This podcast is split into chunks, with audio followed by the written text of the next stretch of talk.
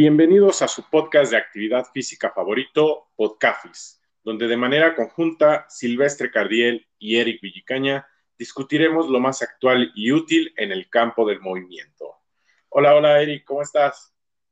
Hola Silvestre, muy bien, muy bien. Contento de esta buena racha que tenemos de los episodios en el podcast y listo para uno más el día de hoy.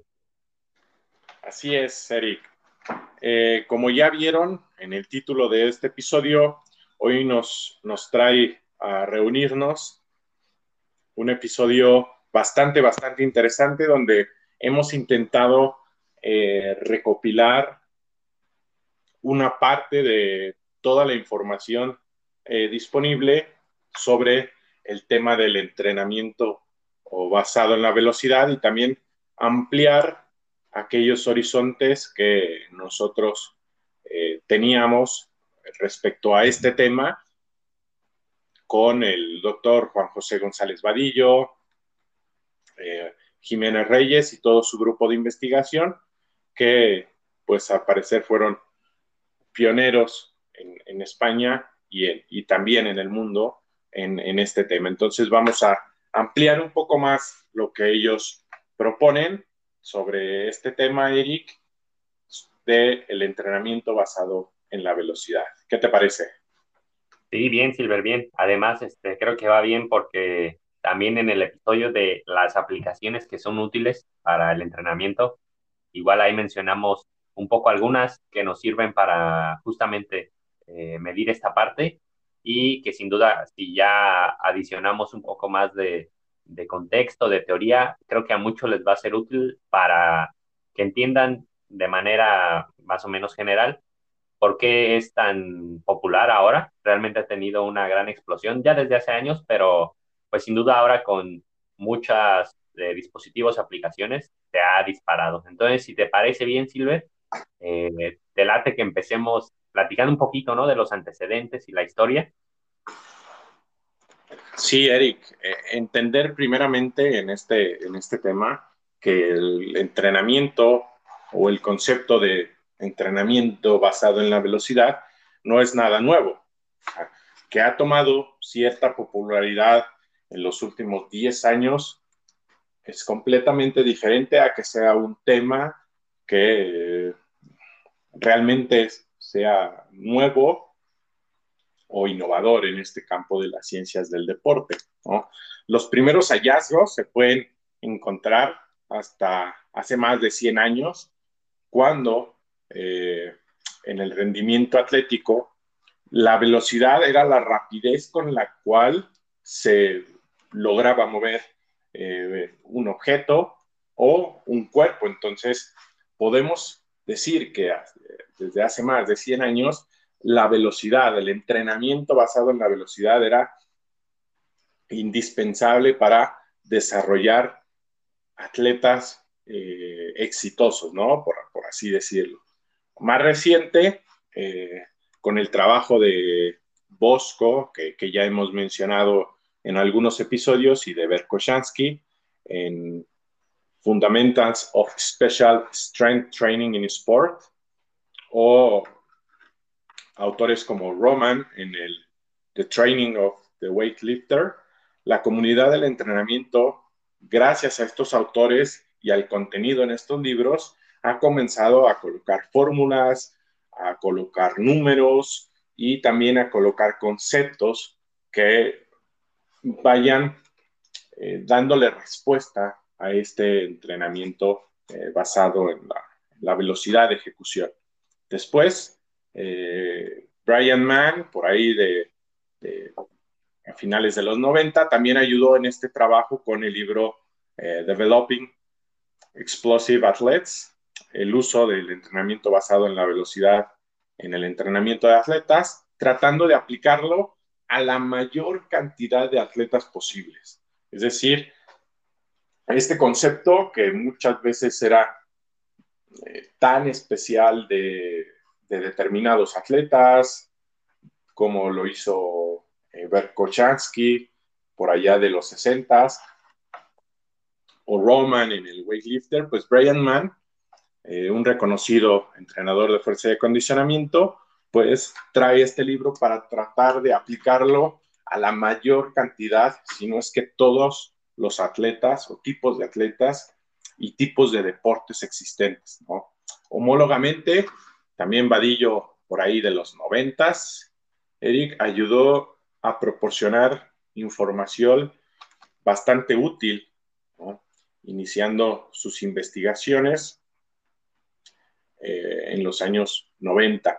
En tiempos actuales, podemos decir que Mladen Jovanovic, quien viene invicto, Eric, en este, en este episodio, así como Jacob Tover, han proporcionado nuevos paradigmas en este entrenamiento basado en la velocidad y también información útil para emplear en todos y cada uno de los atletas.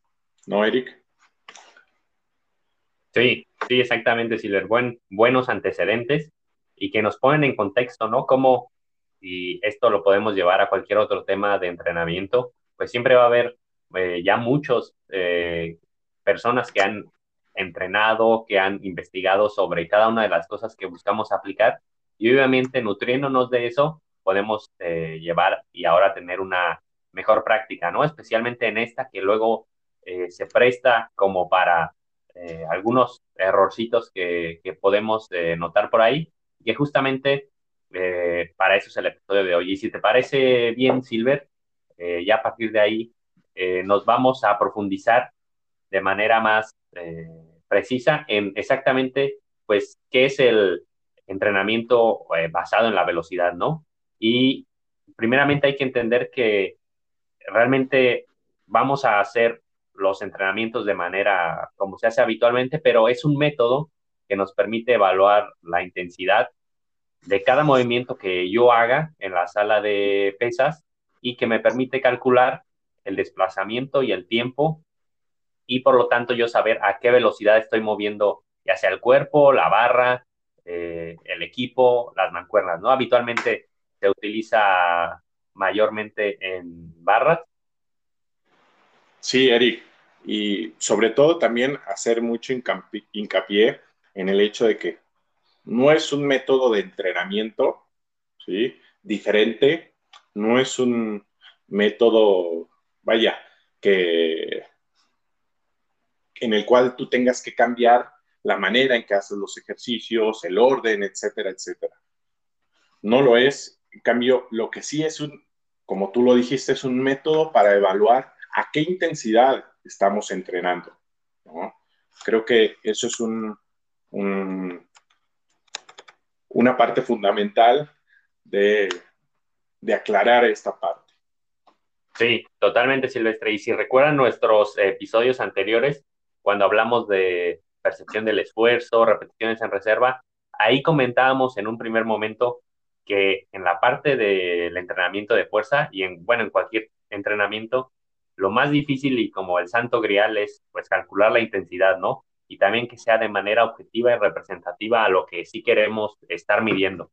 Y decíamos que una manera subjetiva era la percepción del esfuerzo, las repeticiones en reserva y una manera que nos da mucha mayor objetividad justamente es esta, ¿no? En el entrenamiento de... Podemos, eh, a través de una relación clara, para quien no esté muy familiarizado, eh, los, todos conocemos este concepto que entre mayor sea la fuerza generada, se va a mover a una velocidad eh, menor. Eso en realidad no hay eh, mayor sorpresa y conforme yo tengo que vencer una resistencia menor, pues obviamente el desplazamiento de la barra pues va a ser mayor eh, que en el otro caso, ¿no? Y resulta que pues cada uno de estos porcentajes a los que yo estoy moviendo este, la barra, por ejemplo, en una sentadilla, va a tener asociada pues un valor de velocidad eh, ya predeterminado y que se ha visto ya ciertos valores específicos para cada movimiento, ¿no, Silver? Sí, ah, Eric, es, es, bastante importante eh, mencionar esto, además de que también eh, el entrenamiento basado en la velocidad provee un feedback instantáneo sobre qué tan apropiada podría ser la intensidad para determinado objetivo de, la sesión. O sea, tener en cuenta eso para los atletas es muy, muy útil, tener esa información exacta y, prácticamente en cuanto tú realizas una, una repetición, pues el atleta va, a saber cuándo parar en la serie, si realmente se está cumpliendo eh, el objetivo, si necesita añadir más carga, quitar, todo ese tipo de, cuestiones.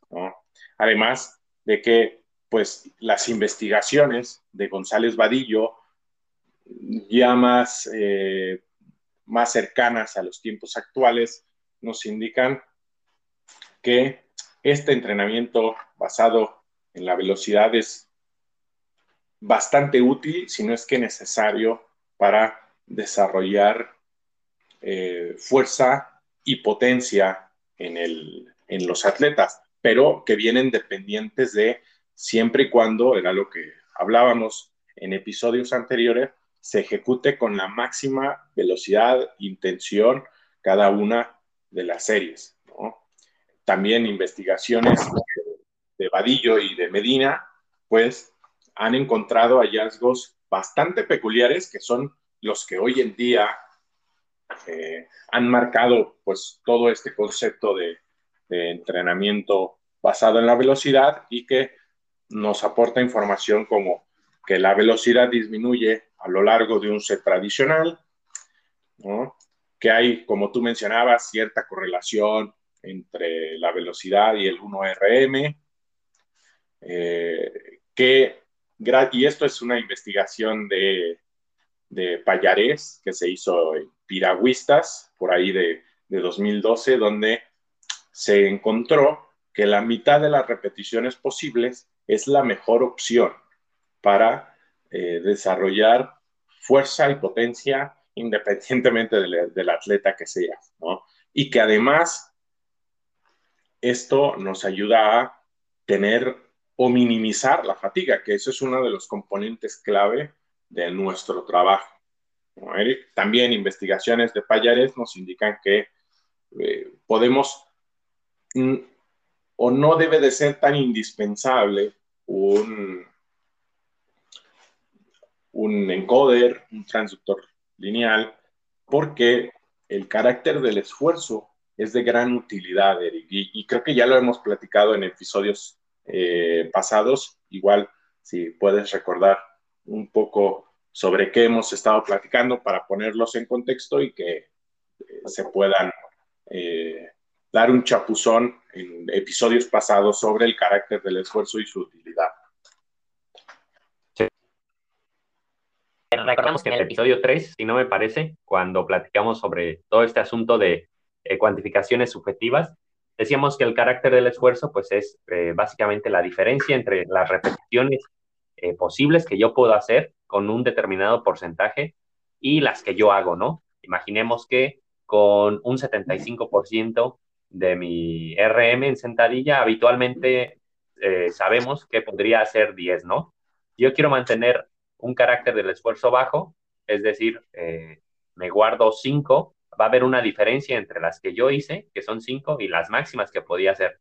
Y eh, redondeando con lo que decía Silver, pues ellos notaron que si yo mantengo un carácter del esfuerzo bajo, manteniendo, haciéndome, haciendo la mitad o menos repeticiones, de, las posibles, la pérdida de la velocidad, ya después corroborada justamente con estos métodos, no es mayor al 20% y vienen todos esos beneficios que mencionaste, Silvestre.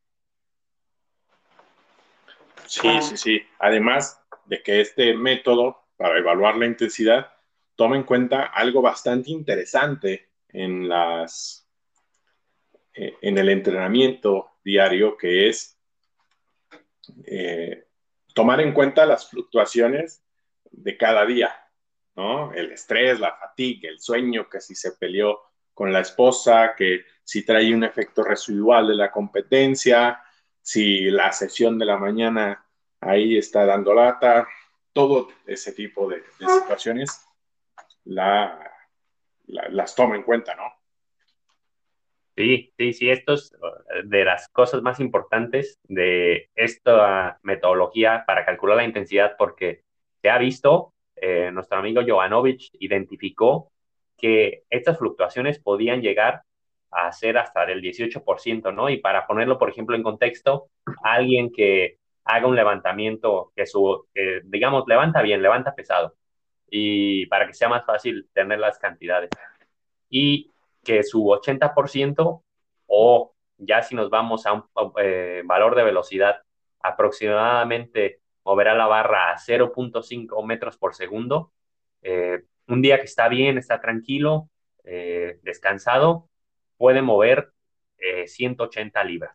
Y las fluctuaciones pueden llegar a ser hasta del 18%. Digamos que no durmió bien, trae fatiga de un juego anterior, eh, como dice, se peleó ahí en el trabajo, no sé, y empieza a levantar peso y de repente vuelve a, hacer la ejecución, ya está moviendo la barra a 0.5 metros por segundo y ya no está llegando a, las, a los 180, ¿no? Ya eso lo logró con 165 libras, es decir, 15 libras menos, unos 7 kilos menos, que ya es bastante, y que ahí nos permite esta herramienta pues tomar decisiones eh, en ese momento y decir, ¿sabes qué? Llegas a los 180 libras que habitualmente levantas, pues te vas a estar eh, pasando, ¿no, Silver? Y... Eh, sí, sí, sí. E, eso es algo muy importante porque a veces cuando, y, que ha, marcado o todos nos hemos iniciado con el método de los porcentajes, eh, pues este, como ya vimos, presenta varias desventajas respecto al entrenamiento basado en la velocidad, porque tomas de referencia un, peso determinado y tú sacas tu relación de porcentajes sobre una semana vamos a trabajar al 65, la siguiente 70, 75 y 80, pues con este método tú vas a respetar los pesos. Entonces, si ese día llegas eh, con una disminución del rendimiento, pues vas a estar eh, sobreentrenando o realizando un entrenamiento a la intensidad, a una intensidad superior a la que debería de corresponder, ¿no? Entonces, eso también puede eh, llamémosle de, manera muy burda, eh, disparar las ocasiones en las que uno puede tener alguna lesión. Entonces, eh, creo que es algo interesante ponerlo en ese contexto. Sí, totalmente, Silver.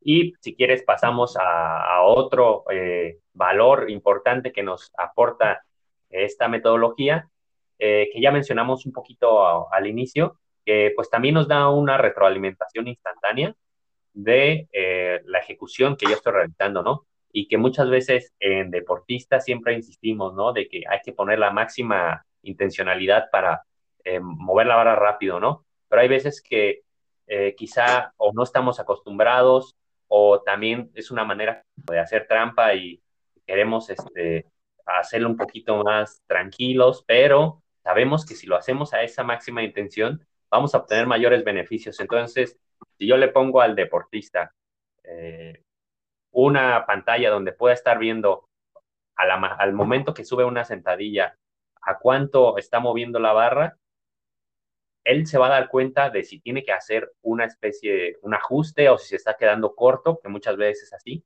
y puede optimizar los resultados en ese ejercicio, ¿no? Incluso a veces puede funcionar que si es un equipo, cosas de ese estilo, pues se puede dar como esta parte competitiva, ¿no? Y aunque se da la parte eh, de competencia, la ventaja del método es que en cierto modo nos permite mantener cierta objetividad a pesar de que todos estén luchando por mover la barra más rápido. Y ya también si lo queremos ver pues desde un punto de vista más de aprendizaje y, control motor, eh, tener siempre estas retroalimentaciones externas eh, son más efectivas que solamente yo le diga una retroalimentación interna. Una retroalimentación interna es solo centrarnos y decirle al deportista o al paciente o a la persona, eh, concéntrate en que cuando vas a subir, sientas la fuerza en los cuádriceps. No sé, cosas de ese estilo. O cuando subes, sube rápido y aprieta fuerte los glúteos, ¿no? Que en, quizá en contextos veramos cuándo será más o menos útil, pero cuando eh, queremos optimizar esta parte de ganancia de fuerza, potencia, toda esa situación, eh, es mucho mejor tener este eh, marcador externo que nos provee estos medidores de la velocidad de ejecución. Sí, Eric. Y, otro aspecto que también tenemos que tomar en cuenta es la fatiga, porque el entrenamiento de la velocidad de ejecución nos sirve como un marcador de readiness muy, muy objetivo, donde pues las variaciones de la velocidad entre eh, un mismo ejercicio pues nos van a dar esta retroalimentación, ¿no? Que es decir, eh, si nos pasamos o si aumentamos el peso con, con una determinada velocidad, pues nos habla de un excelente readiness, pero si se disminuye el peso, pues vamos a encontrar eh, una menor fatiga y de esta manera eh, encontrar eh, o tener un parteaguas para tomar decisiones y adaptarse en el momento, porque eso es algo que tenemos que tener en cuenta, lo hemos platicado en episodios anteriores, que es tener disposición a la adaptación, Eric. Sí, sí, totalmente, Silver. Y eh, para que vayamos comprendiendo exactamente estos dispositivos y esta metodología para conocer más la intensidad. ¿Qué están midiendo? Básicamente cualquier dispositivo, encoder, algún acelerómetro o las aplicaciones que hemos identificado, pues nos ayudan solamente a medir la velocidad de la porción concéntrica del ejercicio. Y eh, quizá es eh, importante que de manera resumida identifiquemos qué es cada parte de, las, de la contracción muscular.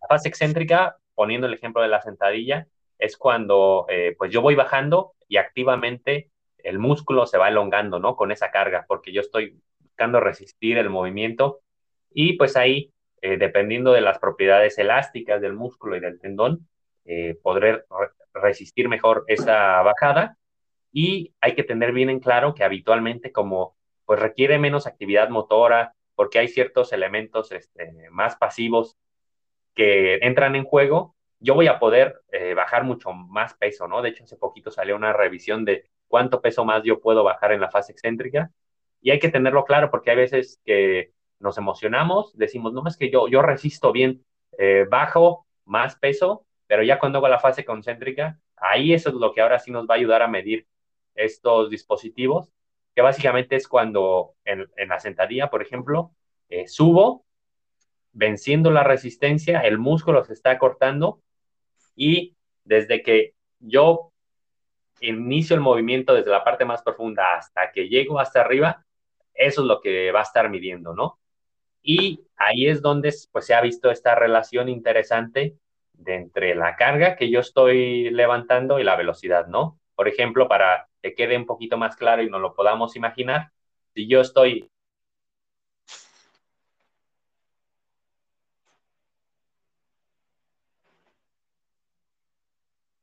subo 10% al 70% la velocidad a 0.884 más o menos. Al 80% ya bajo más, ¿no? 0.68. Ya voy al 90, eh, 0.5 más o menos, por poner un, eh, redondearlo, ¿no? Y vamos viendo cómo desde la primera que hice hasta la última, ya la, eh, la velocidad fue disminuyendo y eso es lo que pues estamos midiendo eh, con este método, ¿no? Y obviamente, y en esa parte vas a profundizar un poquito más, Silvestre, porque luego se presta a confusión, pues siempre va a haber una fase y dependiendo del porcentaje que yo utilice, para ponerlo más claro, si yo utilizo un peso muy, muy, muy ligero y le meto toda la intencionalidad de subir rápido en la sentadilla, en una de esas hasta salto, ¿no? Y para no saltar, eh, tengo que frenar o tengo que cuidar esa parte. Entonces hay que entender en cuáles porcentajes eh, va a ser más preciso eh, este método de medición, pero pues bueno, eso es lo que tú nos vas a ayudar un poquito más, Silver. Sí, así es, Eric, porque como mencionabas, pues hay distintos parámetros para eh, evaluar el entrenamiento eh, basado en la velocidad de ejecución, porque cuando medimos la, la velocidad, debemos preguntarnos qué es lo que estamos buscando, cuál es el objetivo de la sesión. Debemos entender en cuenta tanto la velocidad a la que se mueva la barra como la relación de la carga y la cantidad de desaceleración involucrada. Entonces, cuando estamos entrenando eh, para la fuerza, requerimos, o para la fase de aceleración, requerimos cargas mayores al 60% de, de 1RM, lo que dispone un mayor tiempo de aceleración y elimina la desaceleración que hay con cargas más ligeras y velocidades más altas. Cuando lo que se busca es el entrenamiento para mejorar eh, la potencia, pues podemos utilizar eh, ejercicios no balísticos, como por ejemplo la sentadilla, pues eh, la fase de frenado en este caso va a desaparecer al 75%. Entonces debemos de priorizar eh, cargas por encima de ese porcentaje para que la fase de frenado desaparezca en este sentido, ¿no? Y saber qué adaptaciones vamos a, a buscar también ayudará a elegir no solo el ejercicio, sino también la métrica a, utilizar. Por ejemplo, la velocidad media concéntrica es un valor que nos promedia toda eh, la velocidad durante la fase concéntrica y eh, incluyendo la fase de desaceleración. Y esta ah, velocidad media es ideal para los ejercicios que Mladen denomina de apretar rápido, como lo es el squat, el deadlift o el bench press, ¿no? donde se recomienda utilizar cargas por encima del 60%. Después tenemos el peak concentric velocity o el pico de velocidad concéntrica que nos proporciona o que se mide durante la fase concéntrica y se obtiene cada 5 a 10 segundos milisegundos, perdón. Ideal, y este, este pico de velocidad es ideal para tomarlo en cuenta cuando realizamos ejercicios balísticos como el power clean, los snatch, lanzamientos o saltos, porque durante los ejercicios balísticos el atleta no aplica la fuerza a la barra y se utiliza un promedio en el movimiento. Y usar un promedio en el movimiento es algo realmente deficiente, ya que no se produce una desaceleración como tal que, por ejemplo, en un squat, cuando tú eh, haces la ejecución a máxima intención, pues si no sujetas la barra, la barra va, a salir eh, disparada, entonces hay un proceso de, desaceleración. En, este, en estos tipos de ejercicios no hay un proceso de, de desaceleración, ¿no? Entonces, utilizar un promedio en este sentido es defectuoso y realmente no, no nos va a decir qué es lo que, eh, a qué intensidad estamos trabajando. Y por último tenemos la velocidad media propulsiva que mide solo la parte del movimiento ascendente donde la aceleración es mayor que la aceleración relacionada con la gravedad y que esta velocidad media viene en dispositivos como eh, el GMAWare, que pues vendría a ser como la gama más costosa de, medidores y mide justo o eh, este, tipo de, medición de valor nos da justo antes de, la de que la desaceleración aparezca. Entonces, este tipo de, de velocidad es recomendable con ejercicios de apretar carga, de apretar rápido, con cargas de entre 40 y el 60%, ¿no? Además, que nos da la libertad de trabajar en toda la curva, llamémosle de esta manera, de la curva fuerza-velocidad. Entonces, eh, es importante conocer este tipo de mediciones porque de esta manera nosotros vamos a saber qué, ejercicio seleccionar, cuánto peso podemos eh, seleccionar en cada uno de los tres ejercicios, de, cualquier ejercicio, y también identificar qué valor de velocidad vamos a tomar en cuenta para poder interpretar adecuadamente los datos, porque a lo mejor si tomamos en cuenta en un ejercicio balístico eh, la velocidad media concéntrica, pues nos van a aparecer valores completamente imaginarios que no nos van a ayudar a retroalimentar adecuadamente eh, a nuestro atleta. Entonces, entender esta parte nos da herramientas bastante útiles para diferenciar este, estos valores y saber aplicarlos, ¿no, Eric? Sí, Silver, realmente ese era para mí eh, cuando empecé a conocer más de esto, un déficit porque eh, pues uno de repente se familiariza con ciertos acelerómetros o aplicaciones y uno ve el valor, pero no te estás preguntando cuál de estas tres que mencionaste eh, te está dando, ¿no? Y, y entonces, pues, si a lo mejor yo estaba pensando que ya estábamos identificando objetivamente la intensidad en determinado ejercicio y a lo mejor eh, estaba totalmente alejado de la realidad, ¿no? Por lo tanto, es importante identificar en cada uno de los dispositivos que tengan cuál le están mostrando, porque a veces te puede mostrar varias, pero eh, pues saber, ¿no? esta parte. Así es, Eric. Así es. Sobre todo, eh, entender todo este tipo de valores nos va a ayudar a tomar acción de manera más sencilla y integrar todas las eh, cuestiones que hemos platicado eh, durante este episodio, como la, retroalimentación, que nos ayuda a minimizar la fatiga, porque a lo mejor uno puede, y eso me pasó cuando me inicié en este, en este mundo de, el entrenamiento basado en la velocidad, teníamos en, nuestra, en mi disposición eh, eh, un BIST, que es un acelerómetro, que ya después dejé de usar porque pues, eh, con la última revisión sobre estos dispositivos no salió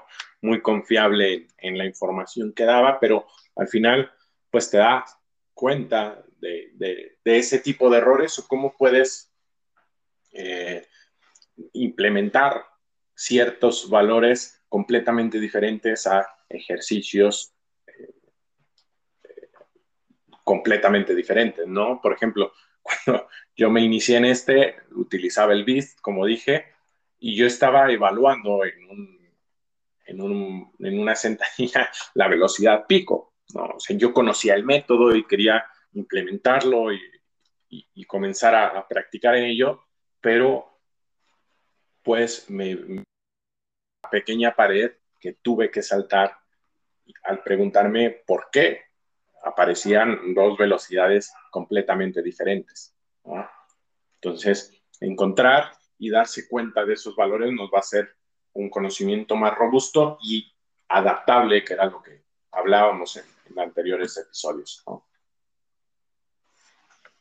Sí, Silver, sí, Silver. Y si te parece bien, para cerrar, para cerrar, eh, también eh, que igual lo podemos profundizar eh, después un poco más de algunos errores que son comunes, pero creo que sin duda a veces, y lo hemos visto, ¿no? En videos también de clubes profesionales y atletas también de, pues digamos, ya de alto rendimiento, que obviamente están buscando implicar este método para cuantificar la intensidad, pero en una de esas ni siquiera la sentadilla está bien hecha, el rango de movimiento va cambiando en cada uno de los eh, ejercicios, de repente como que saltan, de repente como que elevan los talones, cosas así. Creo que también es un aspecto, ¿no, eh, ¿no crees que es importante, ¿no? Para realmente sacarle jugo a este método. Sí, sí, sí, y, lo platicábamos el episodio pasado que sobre la importancia de estandarizar protocolos, porque podemos tener bastante utilidad en una aplicación, no hacer el gasto en un transductor lineal, en un Vitruve, en un GMAware, pero entender que muchas eh, de las veces empleamos eh, una manera de ejecutar el test bastante, bastante deficiente, ¿no? Algo que yo veo eh, muy importante, ¿no? A lo mejor alejado del transductor lineal y, de estos, de, este tipo de, tecnología, por ejemplo, en, en, un CMJ hay bastantes errores y uno de los cuales eh, eh, yo más veo es que las personas no están acostumbradas a saltar de una determinada manera, ¿no? Como un CMJ estricto, con manos en la cintura. Entonces, eh, muchos atletas toman impulso, aun cuando les dices que no, que no lo hagan con los brazos, u otro factor bastante importante es que se desplazan hacia adelante, hacia un costado, hacia atrás, y eso también, eh, como todo lo hacen en cuestión al tiempo, pues te da más tiempo en el aire. Otro factor que, que es importante en este tipo de evaluaciones es que cuando están en el aire hay que mantener la triple extensión. Eso es fundamental en un salto.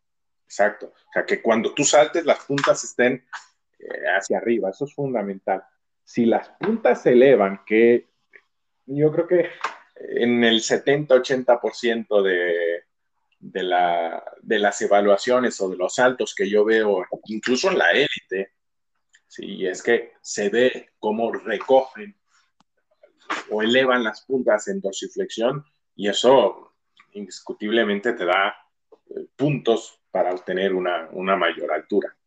En el caso de este tema, el entrenamiento basado en la velocidad, eh, tener estandarizados los movimientos, saber cuánto ROM eh, vamos a estar ejecutando, que ya hay, que vaya, que, los transductores ya te dan, ¿no? O sea, cuánto, cuánto moviste la barra, si 68, si 60, si 50 centímetros, y eso te da una retroalimentación.